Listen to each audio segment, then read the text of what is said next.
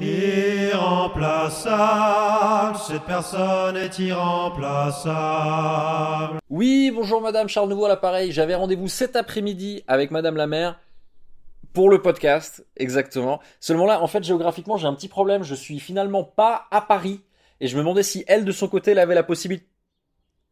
Non, mais il y a des trains, Madame. Oui, mais moi aussi, je suis très occupé. Tout le monde.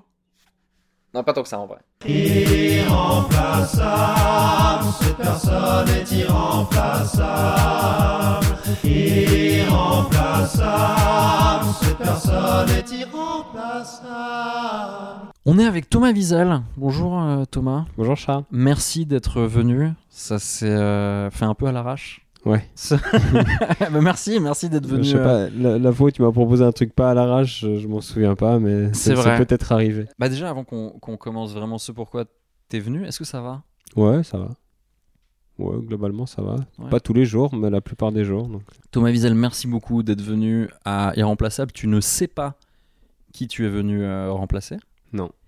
Mais je sais qu'on va gagner au change. tu crois? Non.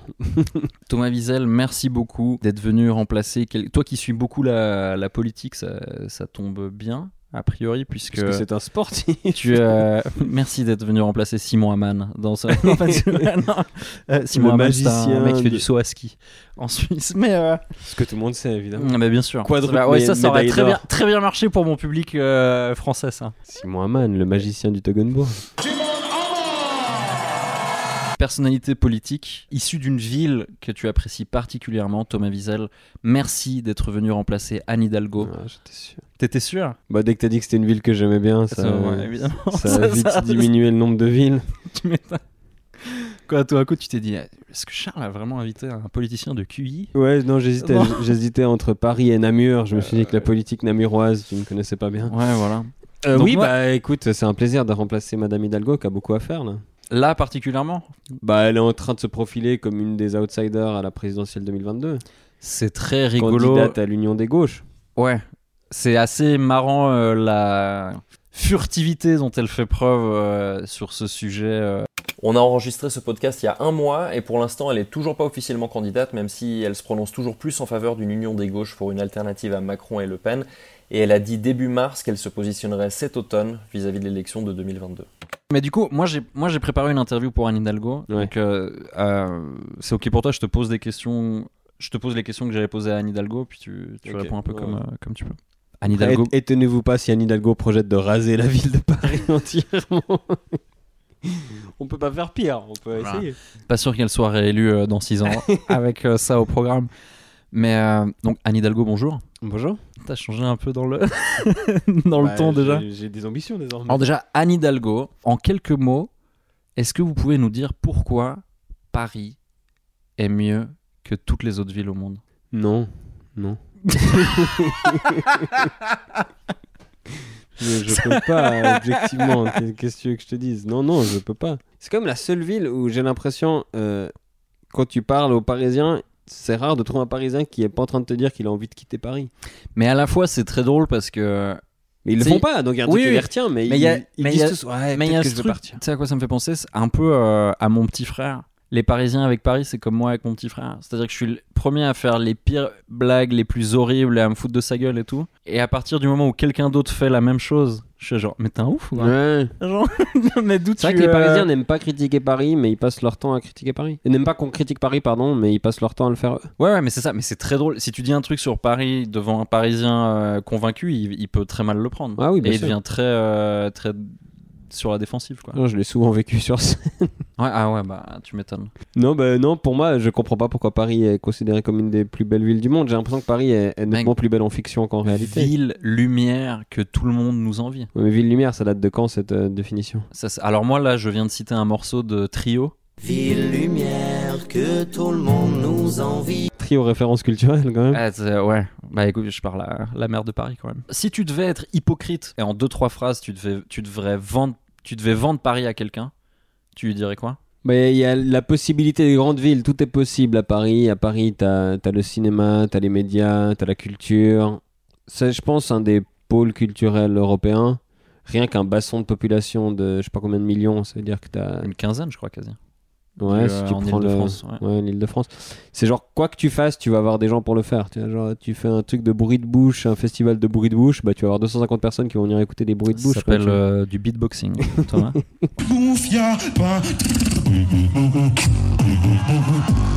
À part des cas particuliers et bizarres comme moi, les gens qui ont des ambitions dans plusieurs domaines de pointe en francophonie finissent à Paris. Donc c'est quand même une concentration de cerveau et de.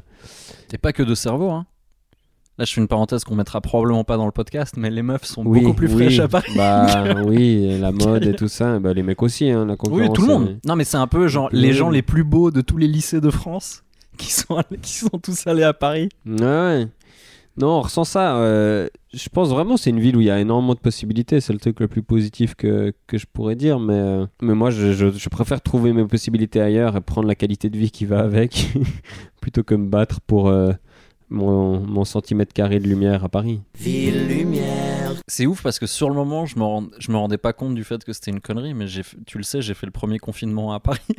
Ça, ça m'échappait. À chaque fois que je te téléphone, je me mais qu'est-ce que tu fous à Paris? Mais ici, t'es à, à deux- 200 mètres du lac. euh, Anne Hidalgo, est-ce que vous trouvez que Paris sublime les gens? Bon, la maire de Paris dirait oui.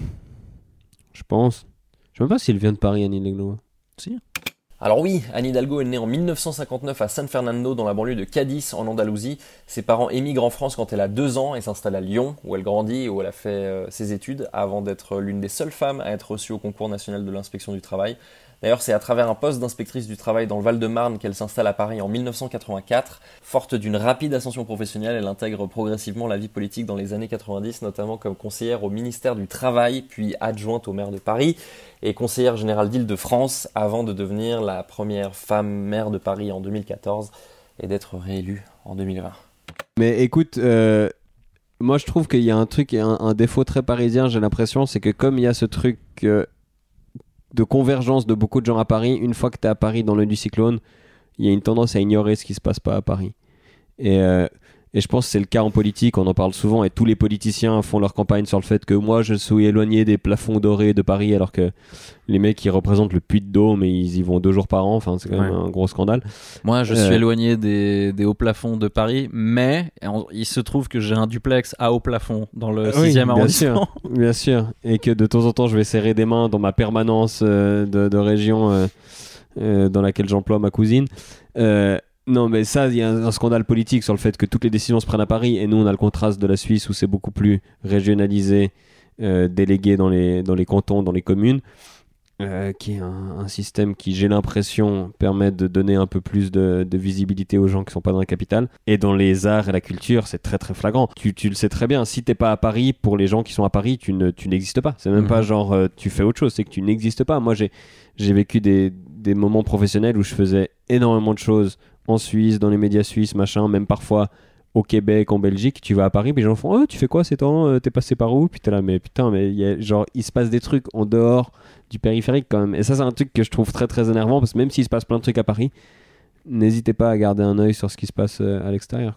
Parce que mine de rien, même si on disait que c'était, je pense que c'est en comptant large, 15 millions de personnes, bah littéralement les trois quarts de la France, c'est pas là quoi, même plus, donc euh, Ah ouais, et puis après, si tu prends la francophonie, c'est encore plus flagrant. encore plus, ouais. Mais je crois qu'il y avait, j'avais vu une statistique il y a pas longtemps comme quoi, euh, même si, bon là, il y aurait beaucoup à redire sur euh, la place de la culture en ce moment auprès des politiques, etc. Mais de manière générale, pré-Covid, je crois qu'il y a une grosse disproportion de ce qui est dépensé en termes culturels à Paris versus le reste euh, de la France. Quoi. Bah, ça me surprend pas, surtout qu'en région, et comme, en France, ils ont une vraie richesse culturelle où chaque, petite ville a sa salle qui est magnifique comparée à ce qu'on a ici en, Suisse. Le- les théâtres euh, dans les petites villes en, région en France sont magnifiques. Et leur programmation, c'est quand même très euh, majoritairement, j'ai l'impression, d'aller à Paris voir ce qui se fait, puis d'acheter la pièce. Puis, euh, enfin, nos potes humoristes, ils font un peu, euh, ils peuvent faire 250 dates dans toutes les régions. Euh, et même Lyon et Marseille n'ont que peu de productions euh, locales endogènes de, de scènes qui, euh, qui se fournissent des, artistes locaux. Et ça, je trouve assez dommage. Et je trouve qu'en Suisse, malgré la petitesse de la Suisse, il y a quand même un peu chaque ville qui a, euh, qui a sa scène, même si euh, Lausanne et Genève bouffent un peu tout le reste quand même en termes de taille. Mais euh, ouais, il y a un truc. euh, Paris est trop gros.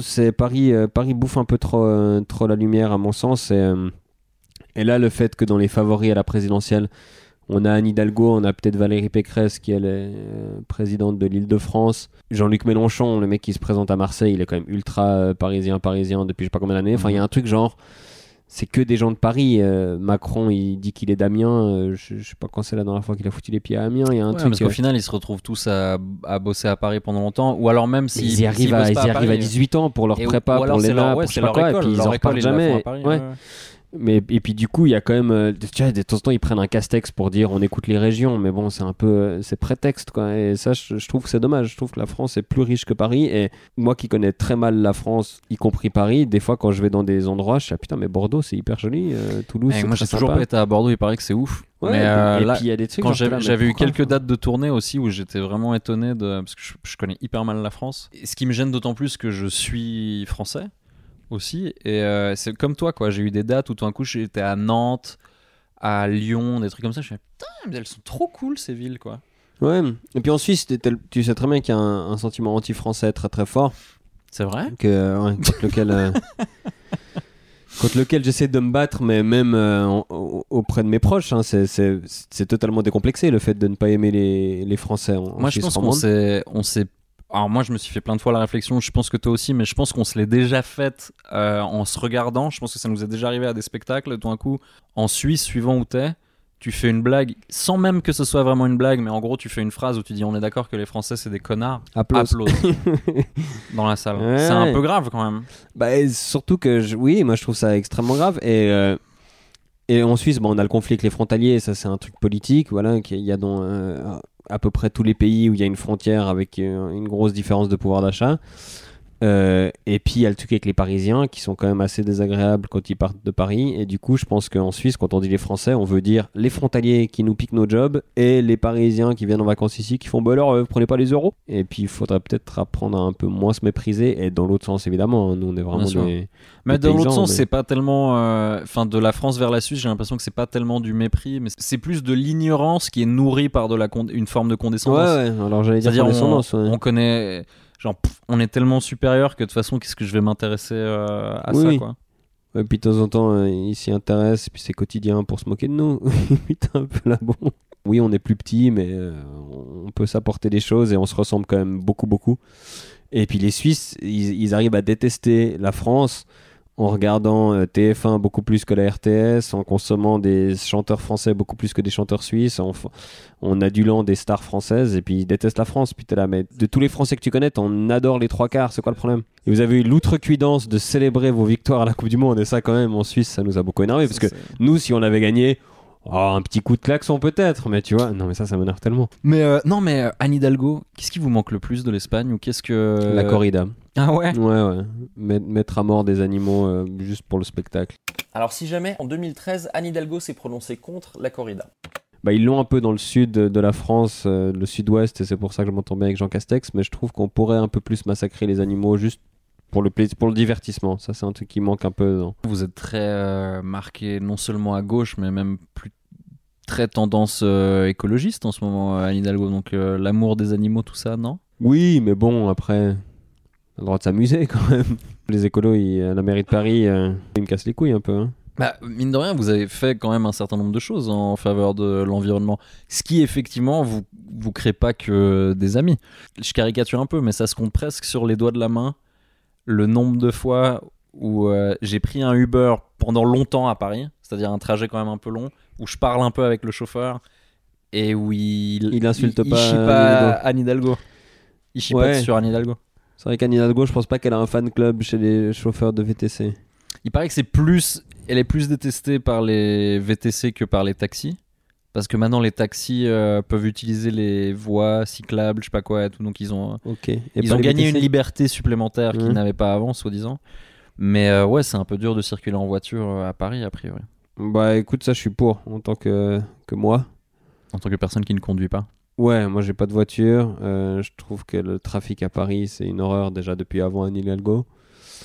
Et puis euh, les berges piétonnes, ça c'est agréable comme, euh, comme personne qui conduit pas, qui de temps en temps loue une de ses trottinettes ou un de ses vélib, c'est pas. C'est un C'est la objectif à moyen terme qui est beaucoup moins de, de voitures dans, dans Paris. Et puis bon, c'est clair que c'est le genre de truc où ça va être très chiant comme ajustement au début, mais qu'au bout d'un moment, je pense qu'on sera, on finira par être content. Quoi. Bah, l'alternative, c'est tous mourir, si j'ai bien compris. Donc, Il euh, me semble que c'est dans ces eaux-là. ouais. Ouais, donc euh, après là, je pense que je préfère ne pas mourir. Mais c'est intéressant, il va y avoir le, il y a notamment ça, il y a le, dans les travaux de mobilité, il y a le Grand Paris. Il va y avoir cette espèce de, de réseau euh, de, de métro avec une, euh, un genre de périphérique de, de métro en fait qui Ah, autour de la ville et ça va être beaucoup plus facile de. C'est une bonne idée. C'est moi qui l'ai eu ça Euh, c'est- je crois, ouais. En tout cas, vous Oh, faites putain, partie du, euh, des gens qui. Ouais. Parce que je crois que le principe, moi quoi. je crois que le principe, c'est qu'ils vont mettre des grandes gares autour de la ville et où en fait, depuis lesquelles tu as accès à à peu près toute la ville. Et, c'était euh, pas- et avec des grands parkings autour euh, Ah pour ouais. que tu pour qu'en gros pour décourager pour, pour encourager les gens à laisser leur bagnole en dehors de Paris. On a ça à Lausanne. Les parkings relais, les P plus R. T'as jamais vu ça? Genre à Vennes, à Mec, Ouchy. j'ai et jamais tout ça. compris que, c- que C'est c'était ça? P plus R. Ouais, parking relais. Parce qu'il y c'est- a celui de l'étoile aussi à Genève. C'est le P Ah, ok, plus R. bah, euh, ça doit être pareil, ouais. Je connais presque mieux Paris que Genève, parce qu'il y a une honte, mais ouais, c'est pour que tu fous ta bagnole, puis après tu prends les transports. Mais c'est pas euh, Benjamin Griveaux, euh, avant de sortir sa bite, qui voulait sortir la gare de l'Est, genre la déplacer de l'autre côté du périph? Et puis tout le monde se foutait de sa gueule en disant, Je sais pas si c'était la gare de je sais qu'il voulait faire un truc chelou avec la gare du Nord. Ouais, celle du Nord. Il a eu des problèmes avec la. et Je crois qu'il voulait faire un genre de parc à la place de la gare du Nord. ouais, ou un puis comme dans son programme, c'était marqué, euh, je déplace la gare du Nord. Puis je ok, yes, bien, ouais, volontiers. Euh, tell me how. Ouais, et malheureusement, on n'a pas pu euh, voir ça. Pourquoi? Parce que euh, Parce qu'il a- Benjamin Griveaux, euh, comme vous l'avez dit euh, élégamment, a Ouais. sorti sa bite. Bah ouais, euh, cette histoire a été vraiment éclipsée par le fait que juste après, il y a, une pandémie qui a, tout stoppé. Mais c'était la plus grosse histoire politique en France il y a, il y a un an, parce que Benjamin Griveaux, ça aurait dû être mon adversaire numéro un pour la course à ma réélection. Hey, I'm Ryan Reynolds. At Mint Mobile, we like to do the opposite of what Big Wireless does. They charge you a lot, we charge you a little. So naturally, when they announced they'd be raising their prices due to inflation, we decided to deflate our prices due to not hating you. That's right. We're cutting the price of Mint Unlimited from $30 a month to just $15 a month. Give it a try at mintmobile.com slash switch. $45 upfront for three months plus taxes and fees. Promo rate for new customers for limited time. Unlimited more than 40 gigabytes per month. Slows. Full terms at mintmobile.com. Que je crois que c'est Louis Dubourg qui a des blagues sur le fait que Benjamin Griveaux il était face à un dilemme soit nier en bloc et dire que c'était pas lui, soit assumer fièrement le fait qu'il a une énorme tub. Ah, parce qu'elle est et, énorme. euh, et il, et il a choi- il a choisi il a choisi la fierté et dire oui c'est moi. Il a dit désolé, mais quand même, franchement. Alors je crois que je l'ai pas vu mais j'ai euh, mais oui apparemment c'est euh, c'est assez spectaculaire. Alors moi, je sais que est- j'ai- je l'ai pas vu, mais je sais que la personne qui l'a dévoilé en premier, c'est ton député. Euh, le député... C'est lui Bah oui. Putain mais en plus j'avais tellement envie de parler de lui avec toi. Bah, on peut en parler. Joachim Sonforget, que je, que je méprise profondément, qui est le député. Alors que, que Thomas Wiesel méprise. Oh, Anne euh, Hidalgo aussi. Anne Hidalgo aussi. Oh, oui, oui, je pense. Ouais. Oui, oui. Alors, tu dis, pardon, c'est mon député parce que euh, Joachim Sonforget, c'est le député des Français de Suisse et du Liechtenstein. Ouais. il est, parce qu'il y a des circonscriptions à l'Assemblée nationale où c'est les Français établis hors de France. Joachim Sonforget, je crois qu'il est médecin, installé, Il est à, cardiologue. ouais. installé à Genève, et donc il, est, il représente euh, à l'Assemblée nationale les Français de Suisse et de Liechtenstein. Quoi. Ouais, il s'est fait élire euh, aux législatives juste après que Macron gagne la présidentielle. il était en ceux- marche. tous ceux qui avaient marqué La République en marche étaient plus ou moins élus, enfin en tout cas une énorme partie, euh, ce qui fait qu'il y a la majorité à l'Assemblée. Et lui, donc personne ne le connaissait vraiment, il a été élu comme ça, puis on a assez vite découvert qu'en fait c'était un, un psychopathe. et euh, je crois que le mot est assez approprié. Et, et donc si- tu regardes son parcours sur Wikipédia, c'est assez fou parce qu'il a commencé, je, je dis un peu au bol, mais il a commencé à militer vraiment genre Parti Socialiste, même peut-être encore à gauche du Parti Socialiste. Après, il a rejoint En Marche. Après, il s'est fait exclure d'En Marche parce qu'il insultait ses collègues sur Twitter, un truc un peu comme ça. Il a un peu siégé avec les centristes. Et puis maintenant, il fait des rassemblements avec euh, Alexandre Benalla et euh, Marion Maréchal. Il bouffe avec elle, avec euh, Laurent Alexandre, qui est aussi un toubib un peu taré. Et du coup, il a totalement vrillé, mais il est encore député parce que la, la législature n'est pas encore terminée. Donc, il, il fait plus partie du, de, d'En Marche, il fait plus partie du groupe de la majorité présidentielle, mais il est toujours député. Et c'est lui qui a tweeté en premier les images de la bite de Benjamin Griveaux. Mais et on sait a pas d'où il les a sortis Bah, elles étaient sur un site russe parce que du coup, euh, celui qui les a diffusées, c'est ce militant euh, euh, ukrainien ou russe, russe, je crois, je sais plus comment il s'appelle, Piotr, Piotr Pavlensky, qui était le copain de la nana qui les recevait. Je fais une parenthèse pour dire que c'est c'est vraiment les seules émissions où tu peux te permettre de pas trop travailler en amont. c'est quand l'invité euh, est Asperger. C'est très euh, c'est très utile. Ouais, mais moi, c'est des trucs qui m'ont vraiment passionné, quoi. C'est que on sait pas trop comment, euh, voilà. Il y a quand même pas de bol. Benjamin Griveaux de se taper une nana qui décide de se mettre en couple avec un espèce d'artiste révolutionnaire qui veut absolument tout faire tomber, qui décide de lui publier les images. Et Joachim Sonforger, on n'a pas compris pourquoi il a retweeté ça.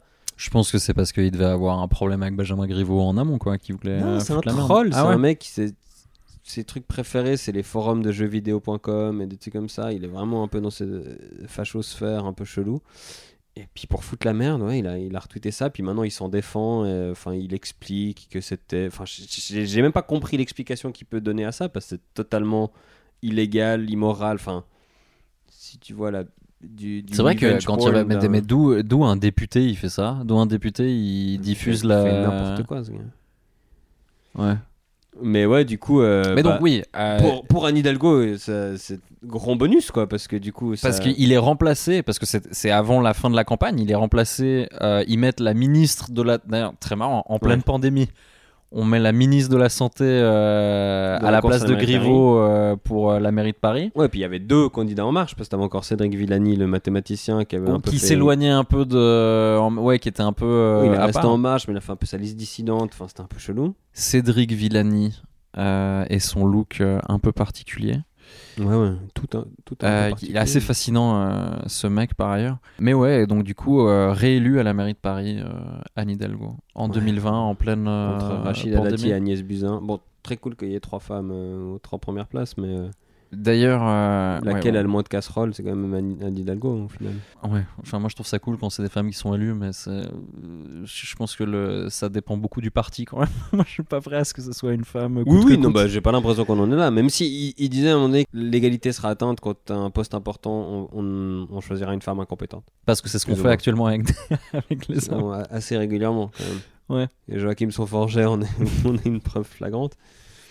Mais oui, du coup, Anne Hidalgo est réélue euh, brillamment la mairie de Paris, mais pas si brillamment que ça, parce qu'elle a, dû- sauf erreur, elle a dû faire pas mal d'alliances Et, pour avoir la majorité, et dont des... et Anne Hidalgo, oui, absolument. Vous avez, c'était, euh, c'était compliqué. C'est un truc qui vous a joué, qui a joué des tours à votre image dans un sens parce que on dit Il y avait un tout petit peu un pédophile sur listes, non?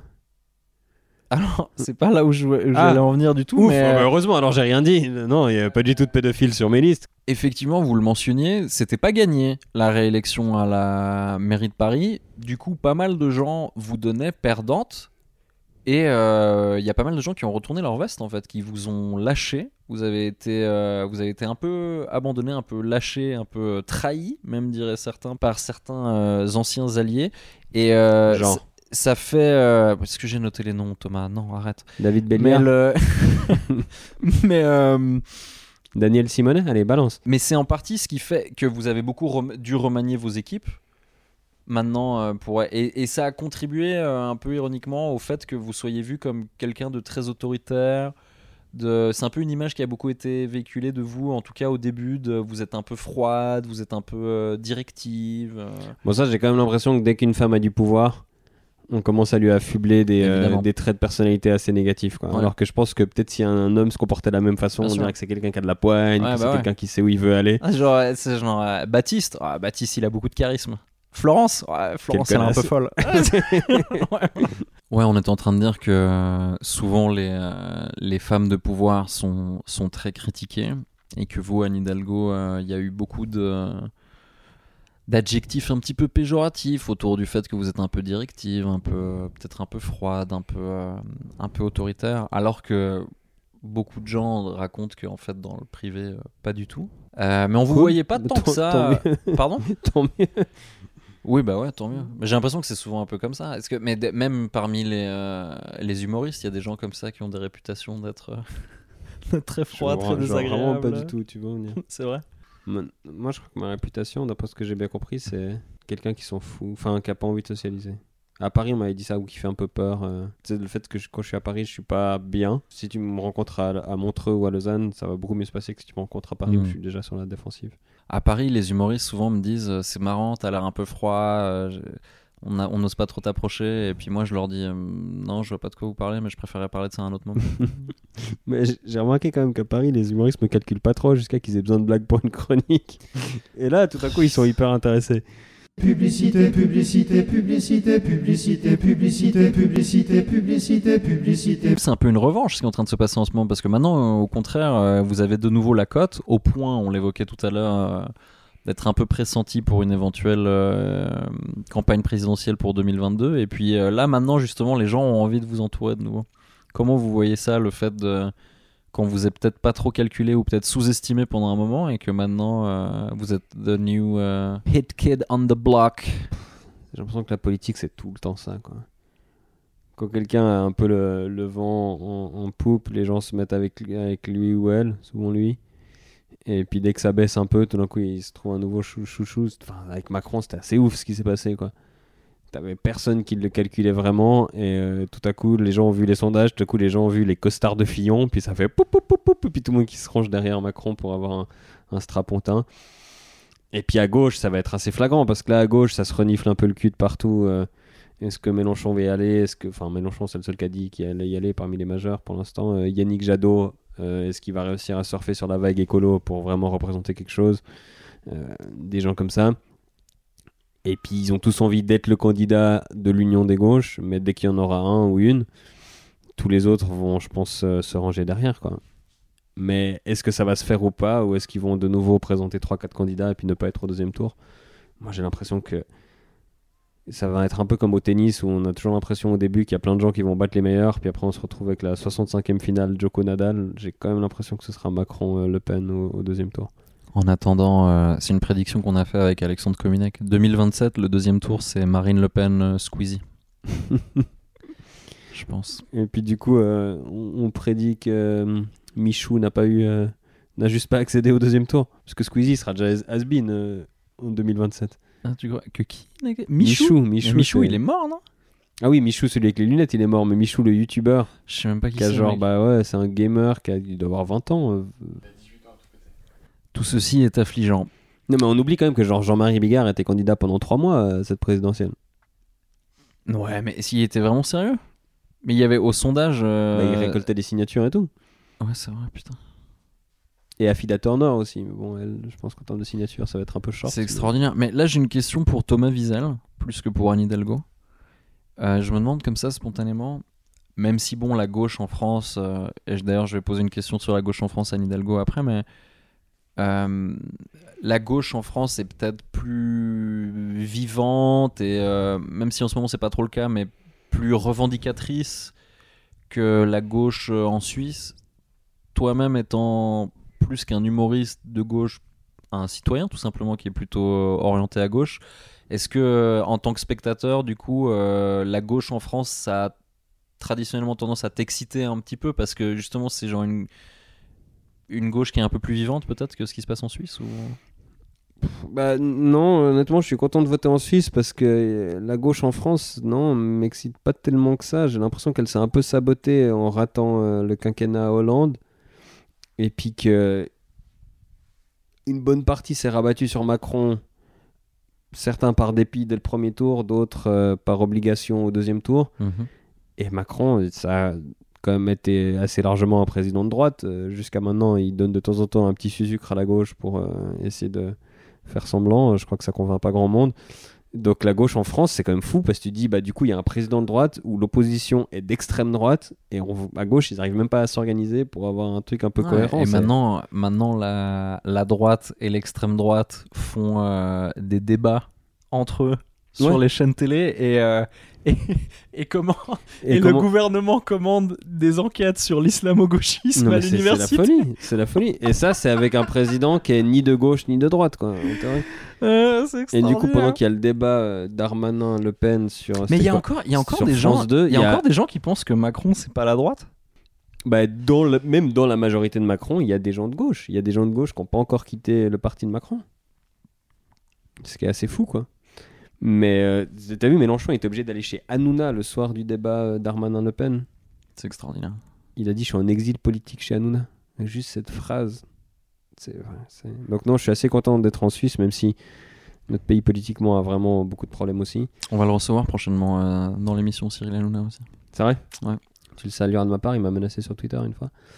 Euh, ouais, je sais pas. Non, mais j'espère que la, la gauche en France va se reprendre. Il y a, il y a des trucs très intéressants et, et j'ai l'impression que les forces de gauche en France sont, sont assez efficaces justement pour se mobiliser, pour manifester, pour euh, créer des actions et des trucs. Mais Ça, la- politiquement, elles n'arrivent pas à se fédérer. Quoi. La gauche a l'air mal en point en France en ce moment, mais d'un autre côté, tu. euh, Comme ça, spontanément, et c'est vrai que je suis pas quelqu'un d'extrêmement impliqué politiquement, mais j'ai l'impression que. euh, Même si les chiffres le prouvent pas forcément au moment des élections pour les différentes raisons qu'on a évoquées tout à l'heure, il y a plus de gens de gauche en France qu'en Suisse, j'ai l'impression. Tu vois ce que je veux Oui, dire? Bah oui. Ouais, ouais. Bon, après, euh, notre vision de la Suisse est biaisée parce que si on pense en Suisse romande, je pense qu'on est plus de gauche que la France. Ah ouais?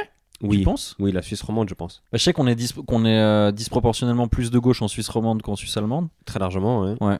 Mais je pense que la Suisse romande, en tant quantité, vote plus à gauche que la France. On parlait de, de, de comment les femmes étaient un peu décrites en politique et du, euh, un peu de la misogynie languinante qui existait euh, à ce niveau-là. Alors que ce podcast, pas du tout. On prend un homme pour parler à la place d'une femme, donc c'est vraiment. J'allais le dire. On Voilà. est Là, on est, on est sur une atmosphère. On est sur une atmosphère euh, très féminine là. Bien sûr. entre Des nous. rares femmes politiques, qui est-ce qu'on invite pour en parler Un mec? Vous avez fait parler de vous justement. Il y a eu un, un petit coup de com euh, assez intéressant.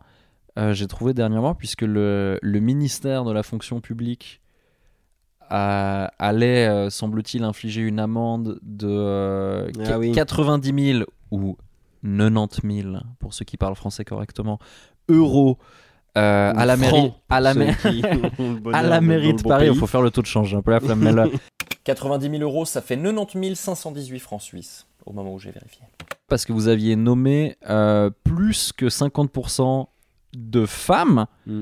euh, au poste euh, de direction. Et, euh, et donc ça ne respectait pas la parité. Et euh, donc euh, amende. Et euh, vous avez dit évidemment euh, que c'était une amende que vous étiez très fier de, de payer. Et au final... euh, On n'a au pas eu à la final- payer. Oh, au final, non, évidemment. Il n'y a pas eu euh, à la payer. C'est comme Ce très qui fort. moutre Non mais non, Ouais. non mais c'est euh, non non c'est c'est euh, All lives matter. ouais voilà non non c'est c'est classe c'est assez cool Bah, c'est cool d'arriver à faire ça. Ouais. Ouais. Bah, c'est la preuve que quand même quand tu mets des, des femmes dans les hauts postes, bah, il y a certains euh, stéréotypes et clichés qui, euh, qui tiennent moins et tu y arrives quoi. Le fameux plafond de verre, bah, si tu le pètes, bah, il y en a d'autres qui peuvent passer après, donc ça c'est très cool. Mais euh, ouais, on est quand même dans un. Enfin, nous on est dans un pays où on a eu des présidentes, mais la France euh, n'a jamais eu de présidente. Putain, le pays de Simone de Beauvoir, de Simone Veil, euh, n'a pas eu de présidente. c'est bizarre hein. et puis j'ai euh, une ça donne première pas ministre, une seule première ça ministre. donne pas trop l'impression qu'ils ont hâte non plus quoi c'est plus misogyne qu'il n'y paraît Non, mais t'imagines si la première présidente de la France, c'est Marine Le Pen L'échec démocratique Oh, Putain, est de... ça serait ça serait horrible dans le sens enfin ça serait horrible pour plein de Marion, raisons hein, d'ailleurs. mais- Ça serait horrible pour plein de raisons, mais c'est vrai que ce serait triste que parce que par la force des choses, ce serait un symbole parce que ce serait la première femme et euh, et que ce soit ouais l'extrême droite, ce serait un peu euh, Ouais, que, la, mais- que la présidente française, la première présidente française, ça soit une meuf qui au fond de son âme pense que les femmes devraient être un peu à la maison et s'occuper de. C'est horrible. Ah putain. Ouais, non, la, la, la France, ouais, ils ont de la peine. Et, et, bah, Paris, je pense que... Anne Hidalgo, je pense que j'ai été la première maire féminine de Paris. Et dans les grandes villes françaises, bah, il y a une, une maire à Marseille qui a été élue, qui a duré... euh, genre moins longtemps Ah, qu'un match de l'OM. C'était hyper bizarre. Là, Ouais, c'était la dernière élection. Elle, magouilles, elle est restée que quelques mois. Après, elle a laissé à son second. Non, Martine Aubry. euh, Marcel Aubry, Lille, mais c'est pas une des grandes villes. Lyon, bah, Lille, eu- c'est genre là, ça doit être 5-6e Ouais, ville de France, je 5, pense, un 6, truc comme ça. Mais Lyon, Bordeaux, euh, Toulouse, j'ai pas l'impression qu'il y a eu des, des femmes. Donc ouais, c'est il y a encore du chemin quoi. Nous en Suisse, c'était quand même hyper bien la fois où on a eu un conseil fédéral à majorité féminine. Alors ça n'a pas duré très très longtemps et ça a été qu'une fois pour le moment. Euh, mais là, on en a toujours 3 Et sur attends, 7. et les, si je dis pas de bêtises, les partis concernés, c'était quoi? C'était une PLR, une PS, une parti bourgeois et une, UDC PDC. Ah, Bah, une parti PD. bourgeois, c'était UDC. Ah, pardon, oui, c'était elle qui avait switché, ouais. Et, euh, et une PDC Ouais. C'était qui la PDC Doris. Ok, un peu de contexte pour les non-suisses. Le Conseil fédéral, c'est l'organe exécutif de la Confédération suisse. C'est le gouvernement, si vous voulez. Sept personnes, qu'on appelle parfois les sept sages, à la tête de sept départements fédéraux, qui sont nos ministères. Ouais, on a tout regroupé en sept. Efficace. Mais du coup, il y a des combos un peu mystiques, comme le département fédéral de la défense, de la protection de la population et des sports. Les membres du Conseil fédéral sont élus tous les 4 ans par le Parlement, ou quand il y en a un qui décide de démissionner, parce qu'en général, euh, ils sont réélus jusqu'à ce qu'ils décident d'arrêter. Chaque année, ils font un tournus parmi les 7 pour désigner celui ou celle qui sera pendant un an président ou présidente de la Confédération. C'est ce qui fait qu'on a déjà eu 5 femmes présidentes, dont 3 qui l'ont été deux fois. Actuellement, 3 de nos 7 conseillers fédéraux sont des femmes. Tout est toujours assez équilibré. Les 3 plus grandes régions linguistiques sont représentées, avec deux Suisses romans et un Tessinois. Tout le monde vient de cantons différents et la répartition actuelle entre les partis, c'est deux socialistes, deux PLR, la droite économique, deux UDC, l'extrême droite, et une PDC, Parti démocrate chrétien, qui se veut au centre mais a quand même des tendances assez conservatrices. Parce que notre sport préféré devant le ski, le tennis ou l'optimisation fiscale, ça reste quand même le compromis. On parlait euh, de l'avis des taxis et des Uber euh, à votre égard par rapport à la circulation. On imagine que les vélos, a priori les cyclistes, euh, vous, vous portent un petit peu plus dans leur cœur. euh, Anne Sauf ceux qui utilisent des, des Vélib, je crois. Parce qu'il y a eu des problèmes avec les Vélib. J'ai un peu défoncé les Vélib à Paris, je crois. J'ai changé euh, euh, de prestataire et ça se passe très très mal. Et il y avait les, il y avait un autre truc, il y avait les, euh, comment ça s'appelait, les Autolib. C'était Ouais, les, ça c'était euh, Bolloré. Exactement. Ouais. Parce que je vais vous poser une Quelqu'un question qu'on sur, porte- sur Vincent Bolloré. Ah, bien sûr. Parce que les, ouais, les Autolib, ça appart- c'est une des nombreuses entreprises qui appartient euh, au Qui appartenait parce que je crois que ça n'existe plus. Ah, c'est plus le cas. Tu poses la question à quelqu'un qui va plus du tout à Paris. Je-. Anne. Hidalgo va à Paris. hein. Anne Hidalgo, elle est à Paris. de temps en Oui, temps, c'est ouais. vrai. Parce qu'elle a un bureau qui est stylé. Ah bon Euh, j'ai- ouais, en fait, euh, c'est vrai que toi, t'a- t'aimes pas beaucoup Paris, tu trouves ça oppressant. Il faut que je te montre des images du bureau d'Anne Hidalgo, parce que je pense que si tu travaillais dans le bureau d'Anne Hidalgo, tu trouverais Paris plus chill. Bah, je pense que si j'avais un chauffeur, si j'avais pas besoin de connaître l'angoisse des transports publics, si j'avais pas tout ce stress que qu'on peut avoir euh, comme simple citoyen à Paris, oui, ce serait plus simple. Tu crois qu'elle les prend pas, elle? Genre, elle est pas un Ouais, peu- elle les elle est prend pas. de temps en temps quand il y a des médias. Ouais, voilà, j'allais dire, elle est pas un peu entre guillemets obligée de temps en temps de faire acte de présence De euh, dans, temps, euh, mais je- dans le métro et tout. Je serais surpris qu'elle le prenne tous les jours pour aller au travail. Déjà, à mon avis, elle doit avoir un appartement de fonction qui est pas loin de son bureau, donc elle peut y aller à pied. Probablement. Et puis il y a des chauffeurs. Ouais, oui, ça c'est. Je suis à peu près sûr. Je pense que la Suisse, ça doit être un des rares pays où on a vraiment nos dirigeants qui prennent les transports publics, genre génial. juste parce que c'est pratique, puis parce que personne leur fait chier. Alors, Parce ce qu'ils qui sont pas connus, cas cette année. C'est en train hein. de changer maintenant, je pense. Parce qu'ils ont notamment le Covid, mais pas que. On sent que la politique suisse se, entre guillemets, se théâtralise un tout petit peu plus. Donc il y a des personnalités de plus en plus fortes qui émergent. Bah, surtout avec le Covid, euh, le, le citoyen lambda connaît la tête des dirigeants, ce qui n'était pas le cas avant. Ouais. Je pense que vraiment, Alain Berset, il y a 10 ans, il pouvait prendre, euh, en étant déjà euh, conseiller fédéral, il pouvait prendre les transports publics et puis il y avait une personne sur 10 qui le reconnaissait. C'était, c'était juste un chauve parmi d'autres dans Voilà. le wagon avant. Voilà. Euh, Didier Bourcalter, euh, qui était notre président, avait été photographié sur un quai de gare et ça avait fait un méga buzz parce que aucun garde du corps, au- aucune mesure de sécurité visible et personne qui l'importune. Il y a aussi souvent des images du président du Portugal, euh, qu'ils appellent Marcelo, je crois, mais Marcelo Vieira de Souza, un truc comme ça, sauf erreur, sans être raciste euh, bassement, mais je crois vraiment que c'est son nom, qui lui est aussi un citoyen lambda qui va faire ses courses, que tu vois genre c'est un monsieur d'une septantaine d'années que tu vois en short à la plage, qui, qui aime se mettre en scène en train de se baigner euh, comme, comme n'importe qui. Et je crois que les Portugais l'adorent pour ça. Et, et je pense Mais que. évidemment que c'est adorable ça. C'est juste de sentir que le mec qui est au pouvoir ou la, que la nana qui est au pouvoir, c'est une personne comme toi quoi. C'est un. C'est- mais pourquoi des pays comme la France n'y arrivent pas quoi? Parce que je pense que c'est un mélange de. La France, c'est un pays qui a une. Pas que en politique, mais ça se traduit évidemment en politique, mais une tradition très élitiste et très. euh, Ça va aussi avec le côté très centralisé Paris, tout concentré au... à un endroit, essayer de sortir les meilleurs des meilleurs. Ouais. Et du coup, de, même l'élite politique, c'est des gens qui sortent, ils sortent, les trois quarts, ils sortent tous de la même école, ils se connaissent tous. Euh, et puis qu'en France, il y a vraiment une tradition euh, du débat et de l'oral et de à quel point on a envie, au fond, de quelqu'un qui parle bien. Et donc en fait, c'est tout dans le paraître, c'est tout hyper théâtral, etc. C'est tout dans le débat qui est capable de dominer l'autre dans, dans, le les débat. débats des, des Philippe Poutou et tout ça, ils s'en sortaient bien quoi. Pour moi, ils avaient des punchs et ils étaient pas ridicules. quoi. Ouais, ouais, alors Philippe Poutot a gagné énorme... Oui, mais au même titre que. Enfin, de manière très différente, mais Jean Lassalle, il a gagné trop de points aussi pendant les. Enfin, il y a... plein- Ouais. tout le monde est tombé amoureux de Jean Lassalle, tu Mais, vois. mais justement, parce que c'est un des rares où tu te dis, bah, ça pourrait être un mec que je croise au bistrot. Ouais. Alors malheureusement, ça peut vraiment être un mec que tu croises au bistrot. Absolument, parce ouais, ouais. y est beaucoup. Mais... Il y a- quand tu arrives, il est déjà là avant toi, je pense. mais rien que ça, tu vois. Rien que le fait. Chez nous, un Jean Lassalle, bah, ce serait normal. Bon, on en a. Bah, on en a plein. On en a. Bah, notre président Notre actuel. président, C'est- on est un. c'est- Guy Parmelin, il est agriculteur. Où il était. euh, il Ça était, fait un moment qu'il fait plus, qu'il travaille, qu'il est, plus est trop sur les tracteurs. quoi. vigneron. Ouais, ouais. Mais ça, c'est relativement normal. Bon, relativement, c'est quand même pas tous les jours qu'on a un président vigneron, mais euh, notre président précédente était pianiste, quoi. Ça en France, enfin, je sais pas si t'es pas euh, juriste, euh, énarque, euh, enfin, c'est quand même très très. Mais en plus, ils sont même pas vraiment. C'est ça le c'est truc qui est traite, c'est quand. d'ailleurs? Avocate? Anne Hidalgo, non, c'est une, euh, c'est une travailleuse sociale. Ça, c'est vachement bien. Je crois qu'elle était inspectrice du travail.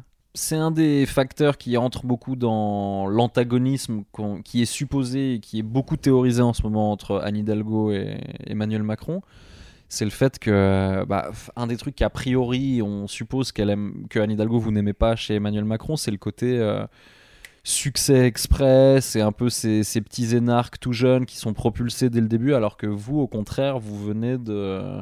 Enfin, c'est une longue carrière et une longue ascension euh, Ouais. qui, a, qui a pris du temps et où, où c'est, ça a été fait euh, avec patience et. Mais tu vois, le, le contre-exemple, quelque part, c'était François Hollande. Parce que François Hollande, bah, je crois qu'il a fait l'ENA aussi. Ouais.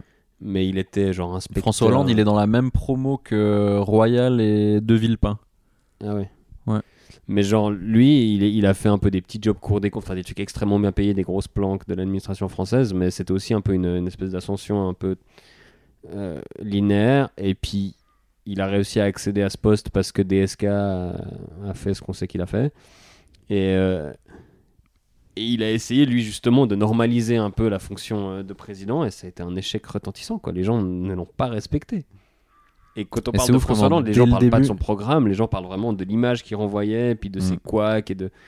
Bon, après, sa vie privée, ça a pas aidé, je pense, dans, dans l'image qu'il a renvoyée, mais genre, cette tentative de, de baisser un peu la stature présidentielle, ça, ça lui a explosé à la gueule. Il a quand même même pas pu se présenter à sa propre réélection. Ce qui, depuis que je suis né, je crois que c'est jamais arrivé pour un président français. Si il y a, une, y a un- un- une primaire à gauche et que ça se joue entre François Hollande et Anne Hidalgo, ce sera assez marrant parce que euh, je sais pas si tu sais ça, je sais pas si tu as vu ça dans tes recherches, mais Anne Hidalgo, on ne sait pas qui est le père de son fils. C'est un peu comme Rachida Dati, quoi.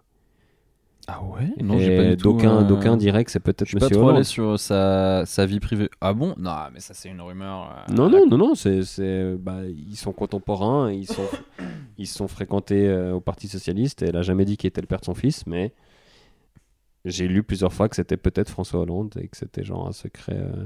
C'est un raccourci un peu facile quoi. Genre, Non, ils, font, non, ils sont alors, ils- contemporains, ils... font le même. euh, ils sont du même Non, ça parti. sort, pas, ça sort pas de nulle part.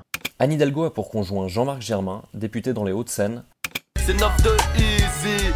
avec qui elle est mariée depuis plus de 20 ans et avec qui il a eu un fils en 2001, Arthur, qui pendant son enfance a eu droit à des rumeurs quant au fait qu'il serait en fait le fils de François Hollande, proche d'Hidalgo.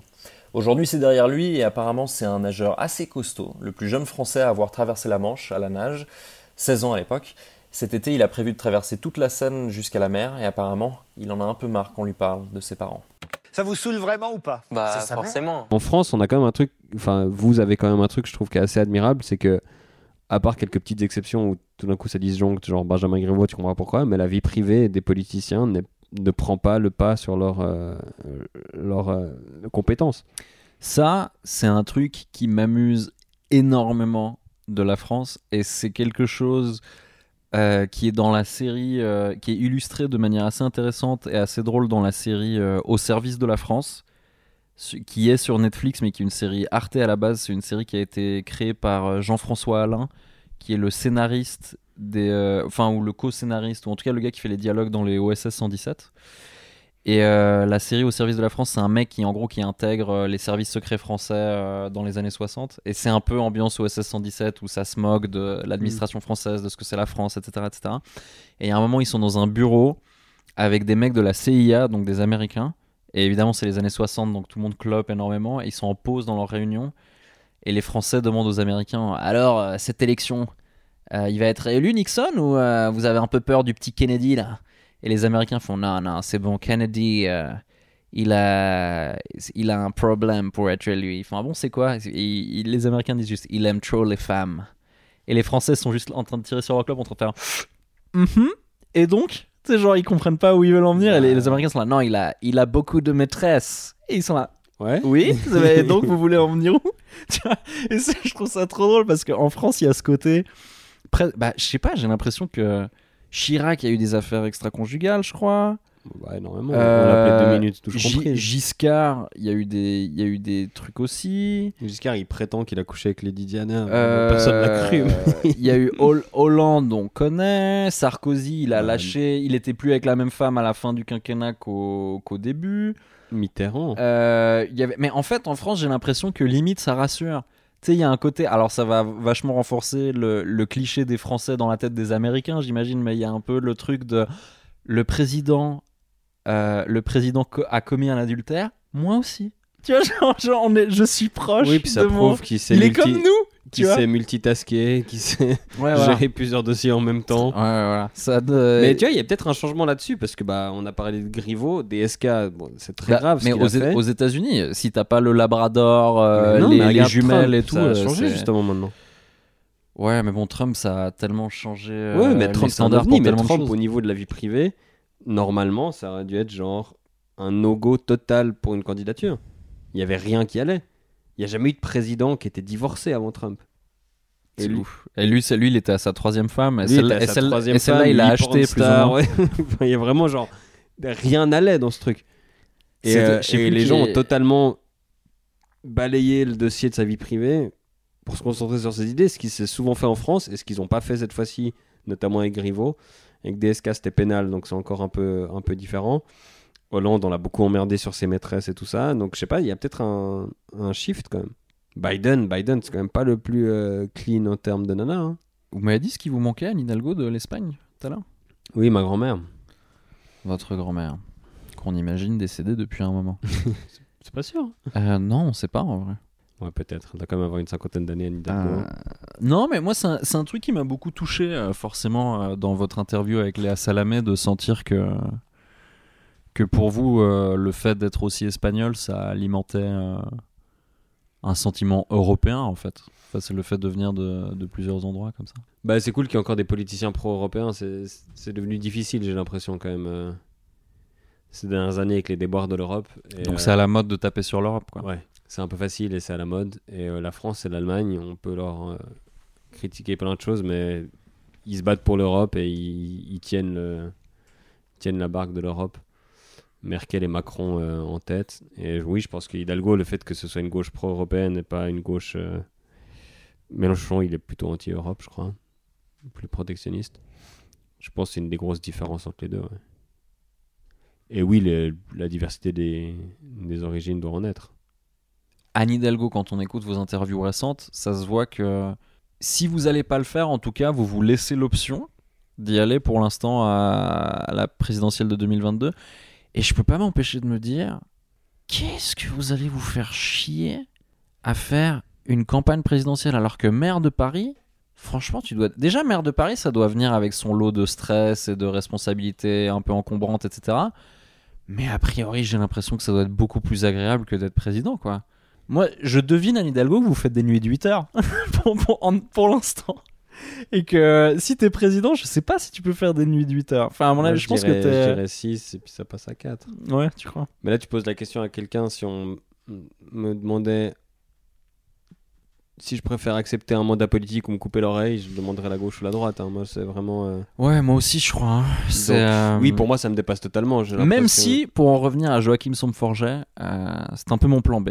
Député des, député des Français de Suisse et de C'est Liechtenstein. vrai que ça a l'air assez chill. Il se Mais, fait des euh, nuits blanches de gaming, je pense qu'il est bien lui. Mais le problème, c'est que je pense que j'aurais du mal à être élu député des Français de euh, Suisse et de Liechtenstein si je, j'étais sur une liste d'un parti de gauche. Ah, je te déconseillerais ça et je te déconseillerais la barbe. Mais par contre, Charles Nouveau, je pense que rien qu'avec le nom, On est une pas mal. bonne partie des suffrages. Ouais. On lève c'est le ça. Salvat peut-être Charles Nouveau, Jamel Comedy Club saison 9. Sur, euh, sur la fin- Non, Ouais. il est pas d'accord. Mais je t'appellerai à ce moment-là parce que je serai obligé, je ferai une, je ferai une vidéo avec des humoristes. Tu, tu lanceras un défi. Pour à vous Max aussi, Fly les et questions les plus Carlito. importantes, c'est l'environnement, la mobilité et le. T'as vu ce que vient de faire Macron Mais c'est trop grave. Il a, il a fait Mais- une vidéo avec McFly et Carlito. Non, il a lancé un défi à McFly et Carlito de faire une vidéo sur les gestes barrières et que si elle atteint 10 millions de vues, il fait une vidéo avec eux. Enfin, eux viennent faire une vidéo à l'Elysée. Et pour moi, honnêtement, c'est un- tellement- c'est un, coup de maître de com de Macron parce que Mais il est et fort, hein. sont obligés de le faire. Ouais. Parce que tu- si tu dis Bah, non, y a le euh, je veux président, pas aider ouais. le président à Ouais. combattre le- la pandémie, c'est difficile à assumer comme posture. Euh, Il va faire un truc qui va faire quasi automatiquement le buzz. Parce bah que là, leur qui- vidéo, elle est sortie aujourd'hui, puis je pense qu'elle va faire le buzz. Enfin, ils ont tout fait pour que ça augmente euh, dans les vues, puis que ça atteigne le plateau. En plus, les gens ont envie de voir McFly et Carlito Répondre d'anecdotes, président, ouais. Macron, machin, donc ils, ils vont faire les 10 millions de vues. Et puis Macron, bah, c'est quand même un truc où il sera vu de façon sympathique et positive, et, et une grosse audience qui cherche vraiment à toucher, qui sont les jeunes. Il y a plein de jeunes qui n'ont pas le droit de vote, mais il y en a quand même pas mal qui l'ont ou l'auront en 2022. Bah, à une période où euh, il y a une paupérisation de la jeunesse euh, comme Jaja, où euh, les étudiants ont pas de quoi bouffer et tout. euh, il y a les, les étudiants se suicident euh, comme jamais aussi. mais Il y ce a qui un peu un c'est que désespoir. Donc, euh, allez, on fait des vidéos YouTube. C'est pas ouf ce truc. On vote sur la putain de moi, burqa. Ouais, moi, je Alors ça qu'elles sont, j'ai elles doivent, être, elles doivent être 23 les meufs à la portée en Suisse. Ils disent moins de 30, ouais. Et euh, ah ouais, en plus. Et, euh, et en plus, en plus, ça me fait trop mal parce qu'en vrai, officiellement, on ne vote pas sur la burqa. On vote sur l'interdiction de se dissimuler le visage et c'est pour des raisons sécuritaires et tout. Alors que tout le monde sait, tu vois, spontanément, tu le dis, on, on vote sur la burqa. Bah, sur les affiches, c'est la burqa. Hein. Et ça, va passer, hein. Bien sûr que ça va passer là. Ouais. Les sondages sont très favorables, mais ça, ça me déprime tellement et, et je trouve que ça prend de la place médiatique et de débat alors que c'est vraiment pas un débat qui est intéressant, ni utile, ni nécessaire. Non, mais attends, mais au même titre. Bah, c'est pas exactement comme ça que c'est instrumentalisé en Suisse, j'ai l'impression. Mais en France, c'est ouf. Enfin, moi, je voyais beaucoup d'humoristes faire des blagues là-dessus. Mais je le, je le vois tellement ces dernières années que je trouve que les blagues sont complètement avérées. Le fait que, genre, à chaque fois que c'est le bordel en France Ouais. et qu'il y a des gros problèmes, c'est genre. Le voile, pour ou contre me Le voile, sérieux, le burkini, l'islamo-gauchisme, la nourriture halal dans les supermarchés. Allez vite, faut en parler pendant 7 Ouais. semaines à la télé. C'est n'importe quoi. Ils ont une espèce de roue avec plein de sujets euh, liés à l'islam, comme ça ils tournent. Ça sera la nourriture halal maintenant, cette fois-ci, pour détourner l'attention. Bah écoute, ça fonctionne, c'est ça le problème, ça fonctionne. Mais je pense, je pense que du coup, le fait que qu'on vote en Suisse sur euh, la burqa, enfin l'interdiction de se dissimuler le visage, euh, le 7 mars, ça fait. Ils vont en parler en France, je pense, ces prochaines semaines, tu crois pas? Genre, ça va rouvrir un peu le débat. non, ils vont euh, en parler quand on aura accepté, puis ce sera la Suisse, ce pays islamophobe. D'ailleurs, oui, c'est passé à 51,2%. Comme, Ouais. comme pour les minarets. Ils vont en parler au Marine. Marine Le Pen dira Vous voyez ce que font nos Oh, voisins dit, suisses, euh, c'est très bien. Cela dit, c'est interdit en France. hein. Je crois, ouais. Il y a une loi de pareil d'interdiction de se dissimuler. euh, Mais ils n'ont pas voté pour, quoi. tu peux porter je crois que tu peux porter un niqab mais tu peux En pas privé. porter une euh, il y a un seuil de tissu à ne pas dépasser apparemment bon et après sans on est le rentrer dans les pays à questions de pour, hein. laïcité euh, de il y a des endroits où t'as pas le droit d'avoir des signes Ouais. ostentatoires euh, religieux mais- Non, mais je pense qu'on va de nouveau passer pour un pays islamophobe. parce que ouais on a donc on a il y a, il y a moins de 30 meufs qui portent la burqa on vote pour inter- et on va interdire la burqa il y avait trois minarets en Suisse on a un- où il y a pas de musine en plus donc c'est des trucs qui font pas de bruit et Il y en a toujours trois, du coup. Oui, il y en a toujours trois parce qu'on a interdit les, euh, les minarets. Hmm. Et peut-être c'est ouf, tu dis, mais il y, en a que trois, ça fait, ça, ça, n'a aucun sens d'avoir ce débat. Et puis les gens en face, ils, ils te répondent genre, ouais, mais il y a, est-ce qu'il est-ce qu'il y a beaucoup d'églises en Arabie Saoudite? Et t'as envie de faire genre, ouais, mais. enfin, Est-ce qu'on pas prendre l'Arabie Saoudite comme exemple de pays tolérant euh, auquel ouais, on veut ressembler? C'est pas vraiment le propos en fait. Ouais. Non, mais c'est c'est la politique politicienne. Ça, c'est des trucs qui me dépriment vraiment. C'est genre marquer des points politiques.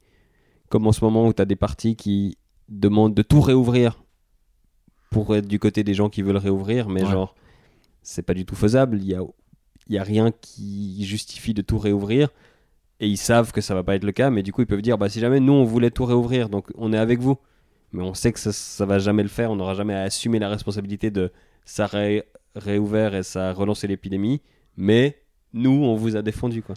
Bah, en parlant de ça, Anne Hidalgo, vous, vous êtes dans une position un peu particulière, puisque comme on l'a évoqué tout à l'heure, euh, Paris qu'on le veuille ou non, pour différentes raisons, c'est un peu le centre névralgique, euh, entre autres culturel, de la France. Et en ce moment, euh, la culture, ça rigole euh, pas des masses, c'est le cas de le dire. Il y a beaucoup de, voix très critiques de la politique actuelle du gouvernement au sein de la culture, et donc par la force des choses à Paris. Vous, comment vous voyez la situation actuelle? Moi, j'ai l'impression que là, il faut arroser d'argent pour le moment. Et, euh, et quand on sera sûr qu'on peut réouvrir euh, de façon safe, on le fera. Mais appeler à la réou- réouverture maintenant, un peu de façon anticipée, pour jouer dans des conditions dégueulasses, euh, j'ai un peu de peine à, à soutenir ce mouvement-là. En tant que Thomas Wiesel et en tant que Anne Hidalgo, j'imagine. Mais il y a un truc un peu genre. Il y a des études qui commencent à sortir maintenant que si tu es dans un théâtre à 30% rempli avec des masques, il y a peu de risque de contamination. Hmm, Je vois que vous suivez mes stories. Oui, continue.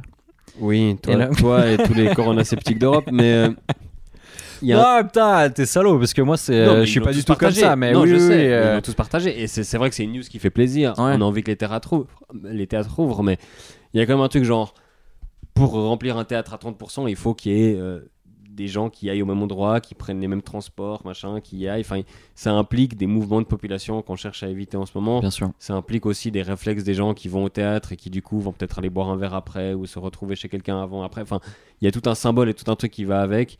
euh, qui, on se dit peut-être que c'est pas le moment tout de suite. Surtout que jouer devant 50 personnes, euh, ça fera les affaires de personne. Enfin, c'est plus cool que de pas jouer du tout, mais c'est pas ça qui va sauver la culture. On est d'accord. Donc pour moi, je suis d'avis de tu subventionnes tout le monde, tu donnes du fric à ces gens pour pas qu'ils crèvent la dalle, et on attend de pouvoir ouvrir dans des bonnes conditions. Mais malheureusement, euh, va savoir jusqu'à quand. euh, Bah, je sais pas. Moi, en je fait, je connais, je connais, mais- je connais pas bien la, la situation, euh, comment ça marche au niveau des subventions en France et tout, mais j'imagine que. Bah, mieux qu'en Suisse. La culture est mieux défendue en France, ça c'est, sûr. Chez nous, la culture, c'est un hobby. hein. avec Cominec, euh, des fois, on, euh, on s'est déjà fait plusieurs fois la réflexion en, en regardant des articles de la presse belge sur euh, les humoristes belges qui sont à Paris.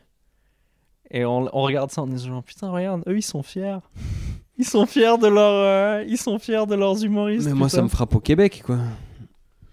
Ils adorent leurs humoristes, ils adorent leurs artistes, leurs chanteurs, leurs cinéastes, leurs machins. Et puis nous, c'est. euh, quand tu mets humoriste suisse, cinéaste suisse, c'est presque. C'est un c'est péjoratif presque péjoratif. Ouais, Mm. C'est genre. C'est pour rabaisser le petit truc qui fonctionne un peu bien chez nous, mais. euh, Et puis après, si tout à coup les étrangers l'aiment bien, là, là, on est, là, on met en avant, genre, ah, ok, lui, il a percé à l'étranger, on est en Suisse, bah, il est suisse si jamais. Mais quand ça marche qu'en Suisse, c'est, ouais, bon, bah, c'est suisse, quoi, c'est pas. Putain, Anne, vraiment, tu vas te faire chier à essayer de devenir présidente et à te pourrir la vie comme ça, tu sais. T'es maire de Paris, tu dois être tellement bien quand t'es maire de Paris. Mais surtout, genre. Enfin, ça doit être chiant à plein de niveaux, mais je veux dire, tu, tu passes ton temps à aller à des expos, à des trucs. Je pense que ça doit être tellement plus Mais est-ce que tranquille que, t'as le d'être temps de mener une campagne présidentielle en parallèle en plus? Parce qu'elle va pas démissionner. À mon avis, elle va pas démissionner parce que si elle perd, elle fait quoi? Mais elle a 28 000 adjoints, mec. Elle est obligée. Oui, elle va déléguer à mort, mais elle va Ouais. rester maire de Paris pendant toute sa campagne. Ça, faut, que ça, faut que ça reste le plan B, quoi. Mais c'est ça qui est horrible, genre. Toutes les Mais en fois même où, ça- tu où c'est le cas, genre quelqu'un qui va briguer un mandat plus haut, qui l'a pas, puis qui revient, genre, bon, bah, je je suis là si jamais. Enfin, Ouais. assez- Mais parce qu'en même temps, tu crois pas que perdre la présidence. Enfin, ou se prendre une rouste à la présidentielle, ça affaiblit pas sa position à la mairie de Paris? Si, sûrement. Ouais. Bah, sûrement, tu, tu regardes des Jean-François Copé ou des gens comme ça, ça ça n'a pas allé très bien pour eux après des défaites. Je sais plus pour quel parti c'était, mais il y avait un arrondissement à Paris où euh, sur la liste il y avait Vicage Dorasso. Ouais. Ce qui est bien parce qu'en général, les anciens sportifs, ils sont plutôt euh, genre. euh, Plutôt républicains. euh, à droite. Toi, Ouais. tout de suite, t'avais, euh, on est passé de Vicage Dorasso à Michael Jordan. Non, mais Michael C'est parce que Jordan, c'est à lui que tu pensais. Non, je pense à David Douillet, euh, Bernard Laporte, des gens comme ça. Souvent, les gens du milieu du sport qui ont bien réussi. Ronaldinho au Brésil, euh, et les mecs comme ça, ils sont tous pro Bolsonaro. Ils ont plutôt tendance à être euh, à droite de l'échiquier. Ouais. Bah, ils ont de l'argent, quoi. Ouais, c'est ça. Je vous demandais qui vous n'aimiez pas. Je sais même pas si on a eu une vraie réponse. Ah ouais, tu cherchais des gens en, en Suisse. Jean-Luc adore. Je- Ah. Ah, mais pardon, parce que ah, ça c'est Thomas Wiesel qui répond. Du coup, c'est pas. Bah, du coup, profite, ouais. Euh, mais Anne ou des personnalités que vous aimez bien, Anne Hidalgo. François Hollande. François Hollande, ouais. On sait... Ah, mais parce qu'en plus, euh, ok, ouais, il y, y a les rumeurs. Leonardo DiCaprio, il paraît. Paraît qu'il y a un cadeau de DiCaprio dans votre bureau. Ah ouais, ouais. Parce que lui aussi très porté sur les, euh, les combats euh, écologiques. Ouais, il m'aime bien. Il m'a dit que je pourrais être la mère de sa meuf. Et donc- Là, je suis en train de faire un rapide calcul, ouais, pour voir s'il grand-mère. faut peut-être euh, peut-être grand-mère. Anne Hidalgo, je crois qu'elle a Il m'a demandé 61 si j'avais ans. pas une petite fille. Anne Hidalgo a 61 ans. Ah ouais, Euh, Dica- ouais. DiCaprio, notorieusement, dépasse pas les 24. les, les 24 Tu regardes l'âge des copines de DiCaprio, c'est assez drôle parce que du coup, il, il garde la même 24, paf, il retombe, il garde Ouais. la même 24, paf, il retombe, il garde la même 24. Mais peut-être un peu trop brune, euh, Hidalgo, pour, euh, pour euh, Léo. Oh, mais ça, ça se teint, ça. C'est quoi le cadeau que m'a fait DiCaprio? Je crois que c'est un globe, un genre de globe en verre, un truc comme ça. Ah, c'est bien. Ça montre un peu tous les endroits où il va parler d'écologie en jet privé? Ah ouais, je crois. Publicité, publicité, publicité, publicité, publicité, publicité, publicité, publicité. Oh, t'as du chocolat? Ouais. Je peux en avoir un bout? Bah, bien sûr, j'en ai trois pour moi, tiens. La gauche. Chez vous aussi, c'est possible. Publicité, publicité, publicité, publicité, publicité, publicité. Toi, t'as as un a priori envers Anne Hidalgo ou pas particulier ou euh Je, je connais pas hyper bien. euh, c'est vrai que ses, ses positions sur l'écologie, je suis, a- je suis assez pour. Euh, sur l'égalité des sexes, tout ce qu'elle a fait, c'est très bien. Je je connais pas le programme qu'elle aurait à la présidentielle, mais des candidats qui sont présentés euh, pour l'instant, j'ai pas l'impression que ce sera la pire. Ouais, je, je- je trouve que ça me déplairait pas qu'elle euh, qu'elle passe au deuxième tour. Quoi. Ouais. Ouais, ouais. Moi, je sais pas, je te dis, là, euh, je connaissais pas très bien le personnage. Mm. Là où j'en entendais le plus parler, c'était dans les Uber. Ouais. Qui, euh, autant un coup, se fait Ah, on peut, pas, on peut pas passer par là. Non, c'est à cause d'Hidalgo, là, elle fait trop de la merde. C'est ce que j'ai l'habitude d'entendre. euh. Moi, je suis pas Mais- très, je, suis- je suis assez anti-Uber, donc euh, c'est, plutôt un euh, truc qui irait dans, dans sa direction pour moi. Je crois que je l'aime bien. hein. Elle est, euh, elle, est, elle est assez euh, sympa. Et peut-être que j'ai un petit faible, euh, pas complètement objectif, parce que euh, en plus de ça, elle est euh, d'origine espagnole, mais, euh, mais j'aime bien. Mais je crois que c'est le signe qu'on est en train de devenir très bobo. hein. Le fait qu'on aime bien Hidalgo bobo, ouais. et qu'on est tous les deux propriétaires. ouais. Peut-être. Euh, Repasse-moi un peu de chocolat aux truffes. Mais euh, Thomas Wiesel, trois choses que tu considères irremplaçables dans ta vie. Int- Internet. Ok. Réponse qui n'a pas encore été donnée, je crois. C'est vrai? Ouais. Ah, je Étonnamment. pense sans Internet, je suis, je suis pas bien, moi. Euh, Le rire. Ça, je pense que vu que t'as des humoristes, ça a souvent été donné. Non plus. Non? Moi, j'aurais, moi, j'aurais mis dans les trois. Bah, mais ouais. euh, je crois Et que pour l'instant, c'est pas sorti. euh, Le sport. Le sport pour euh, en faire ou pour en regarder? Les deux. Ouais. Vraiment les deux. ouais. Ok. Je croyais que t'allais pousser la franchise jusqu'à dire non, vraiment, regarder plutôt. Bah, je me fous de la cheville une fois sur deux, donc après, j'en regarde le temps Non, mais c'est vrai que tu fais beaucoup de sport. Ça, c'est un autre truc où, que je trouve qui te. où le, le côté lunettes, euh, où les gens te collent une étiquette un, un peu geek et ne soupçonnent pas que tu es sculpté comme un putain de dieu grec. Thomas Wiesel fait beaucoup trop de sport. Une fois. Seb Melia, il m'a dit, il m'a vu, euh, je sais plus dans quel comedy club à Paris, il m'a dit Putain, maintenant t'es trop balèze pour faire des blagues sur le fait que t'es pas balèze. Voilà, c'est le stade que je voulais atteindre. Ouais, voilà. Je vais pas devenir Paul Serré ou, ou Romain Chélan comme ça, mais là, ça me va. Alors que moi, j'ai euh, malgré moi l'air de, de trop m'entretenir. Mais je, pense que. Non, mais toi. toi, je pense que t'as quand même un, Dit-il en reprenant un peu de chocolat. un prédisposé athlétique, euh, mais t'as une hygiène de vie déplorable. Mais je, mais je crois pas que j'ai un prédisposé. Non, si, quand même. Si, si, déjà plus que moi. Moi, je pense que vraiment, j'ai un corps qui est pas du tout fait pour l'activité physique, mais je le force. Et euh, j'ai une assez bonne hygiène de vie, un peu malgré moi, parce que j'aime pas trop des trucs pas bien pour toi. Je fume pas, je bois peu, etc. Mais, euh, mais à la base, mon corps, il est quand même pas censé être sportif du tout. Mec, mais je sais pas si on en a parlé dernièrement, mais euh, moi, depuis, depuis 6 mois, un an là, j'ai que des merdes.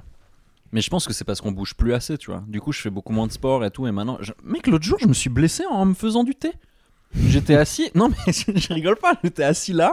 D'un coup, j'ai fait, eh, je vais faire du thé. Et je me suis levé et je fais, ah Et j'ai sorti des trucs qui se sont déchirés dans mon, euh, dans mon yep. C'est horrible. Moi, je me suis déjà bloqué la nuque en me réveillant. Enfin, ça, c'est vraiment là, tu sens que c'est- c'est le début de la fin. hein. Oh putain. Bon, euh, Thomas Wiesel, deux personnes que t'aimerais bien voir se remplacer l'une l'autre Kanye West et Kim Kardashian. Tu veux faire ta blague? Ils ont, Non, beau- c'est ils, ont, ils, ont, ils ont énormément de points en commun. Oh putain, mais ça c'est vieux. Ouais, elle Euh, marche plus d'ailleurs maintenant, du coup. Les deux, quand ils font l'amour, ils pensent à Kanye West, un truc comme ça, ou ils crient Kanye West. Je crois qu'avant, c'était, euh, ils sont tous les deux amoureux de Kanye West. Ouais, un truc comme ça. Mais là, ils divorcent. Là, ils divorcent, ouais, mais du coup, tu vois, Kim Kardashian qui ferait euh, l'album de rap sur son divorce, et puis Kanye qui reste taper un joueur de NFL pour oublier euh, son ex, et puis qui vendrait des, euh, des sous-vêtements euh, beaucoup trop chers grâce à ses réseaux sociaux. Ça me ferait rire. J'ai une question bonus. Thomas Wiesel, est-ce que, au fond de toi, tu t'attendais un peu à remplacer Darius Rochebain dans ce podcast? Non. non, étonnamment pas. Euh, non, je pensais à un sportif. Je pensais que tu, tu m'irais sur le sport. Ok.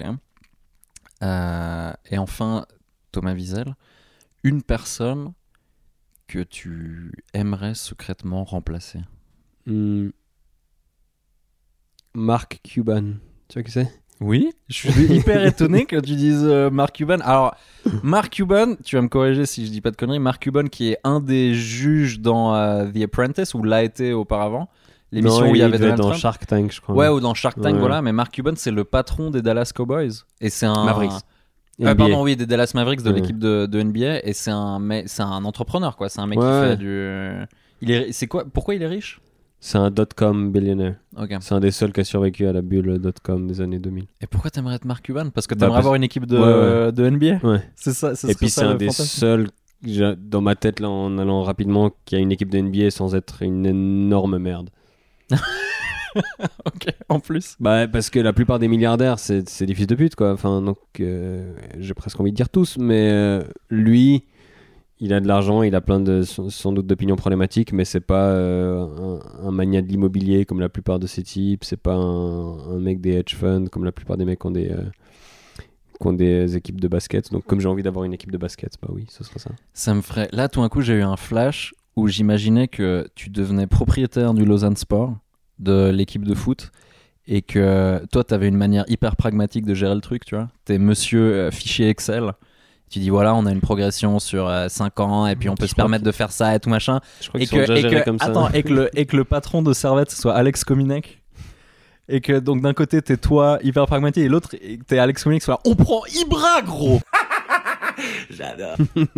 Moi, surtout, ce qui est triste, c'est que Lausanne, on est propriété de l'homme le plus riche de Grande-Bretagne et on est quand même géré comme si euh, on avait un budget de quatrième ligue, quoi. Bah écoute, euh, l'homme le plus, un des hommes les plus riches de France, c'est euh, c'est les, enfin c'est les dirigeants du Stade Rennais, qui pendant longtemps Ouais, étaient euh, très très médiocres. Alors que le mec il pesait plus que l'émir du Qatar en principe. Donc Non, Les ça, je pense pas. paient. Parce que l'émir du Qatar, je pense que qu'il la fortune pas. personnelle de l'émir du, la Ouais. fortune personnelle de l'émir du Qatar est. euh, Si t'enlèves ses 8 femmes, ses 12 neveux, ses 4 cousins. euh, Voilà, c'est, euh, on finira sur ce propos euh, raciste de Thomas Wiesel. Ah bah non, Le, j'en ai d'autres. euh, il y a autre chose que tu veux dire avant la fin? T'as vu cette histoire avec la princesse de Dubaï? Ça, ça, me- ça me fait beaucoup rire, ça. Non. La, la fille de l'émir de Dubaï est prisonnière de son père depuis plusieurs années parce qu'elle essaie de s'échapper parce qu'elle elle a une vie de merde. Ah putain, elle a ça en euh, commun avec Britney Spears. ouais, exactement. Et certains de ses amis ont diffusé dans les médias des vidéos où elle se filme en selfie, où elle décrit ce qu'elle vit parce qu'ils ont plus, ils ont plus de nouvelles d'elle. Elle a envoyé ça au fil de l'année, maintenant ils ont plus de nouvelles donc ils ont diffusé. Donc, genre de Dubaï, les vidéos en selfie qui ressortent, c'est tous les connards d'influenceurs français de télé-réalité en train de faire la fête sans masque et tout. Et la fille de l'émir de Dubaï qui dit que les fenêtres sont fermées à clé et qu'elle peut pas sortir. On vit une époque euh, C'est extraordinaire. incroyable. hein. C'est ouf.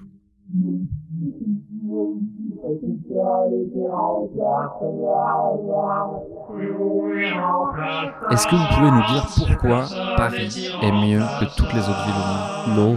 Irremplaçable, personne est irremplaçable.